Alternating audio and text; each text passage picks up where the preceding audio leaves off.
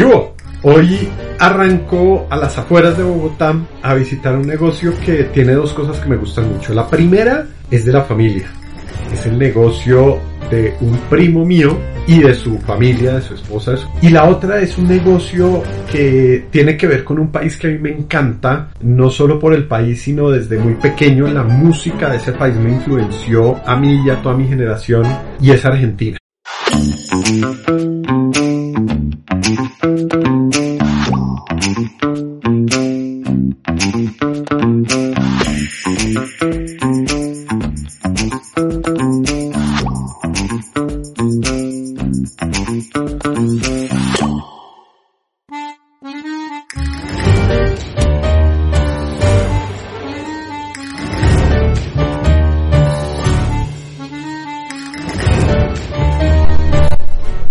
Acabo de llegar, les voy a mostrar dónde estoy. Estoy en un centro comercial que se llama Vivenza Plaza, en Chía.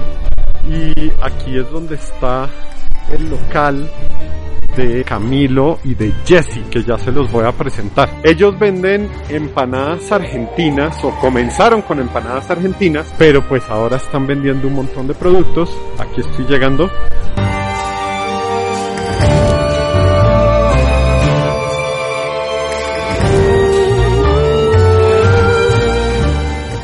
Buenas tardes, ¿cómo estás? Bien, ¿cómo vas? Bien, muy bien. ¿De dónde eres?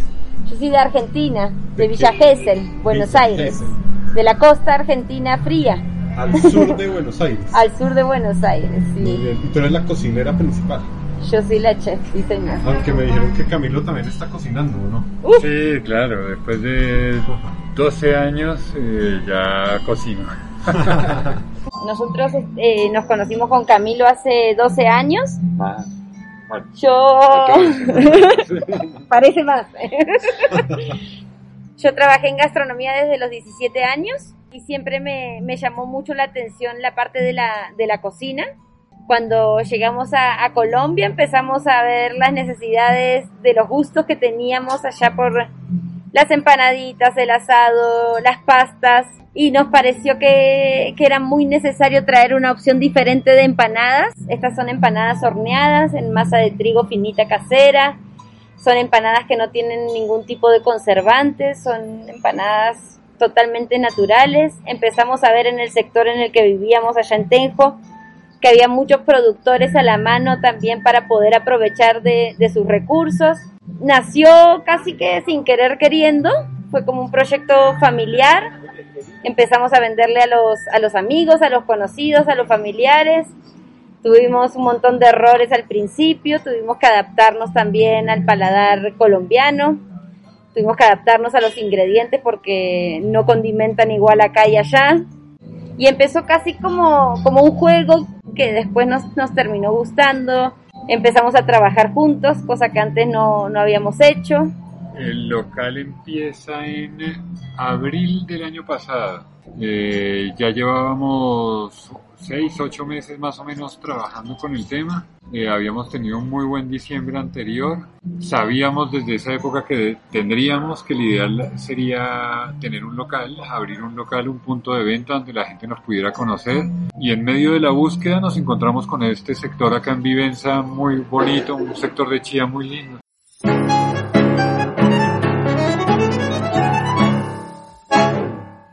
Ser tu propio jefe. ¿Por qué? Ser tu propio jefe, ponerte horarios, ponerte límites. Como emprendedor también quieres regalar todo porque, porque es el familiar, porque es el amigo, porque es el no sé qué. Entonces ponerse límites de, de, hasta cuándo, hasta cuánto puedo cobrar mi producto, para, porque también lo que pasa es lo otro, ¿no? Uno quiere trabajar es después hasta las 8 o 9 de la noche y tampoco es bueno porque al otro día uno ya está cansado, está peleando con el otro.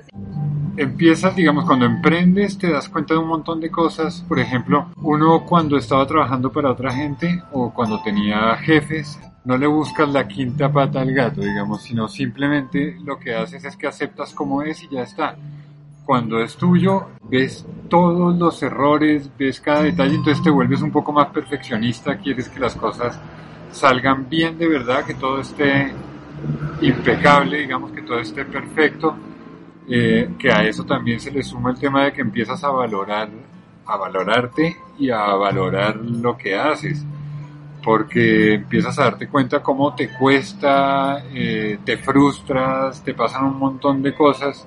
De alguna forma creo a ser mejor persona porque empiezas a revisarte permanentemente si, si estás haciendo bien las cosas o no. Y el cliente también te va mostrando. Mostrarle a, a nuestras dos niñas, tenemos dos nenas, una de 7 y otra de 9 años, que se puede emprender. De hecho, en todo este camino siempre se nos cruzan ideas con las que ellas podrían emprender ya teniendo 11, 12 años y que ellas puedan ver cómo mamá y papá pudieron para ellas ser futuras emprendedoras. Nosotros al llegar a, mm, a, Colombia llegamos a un sector que está en.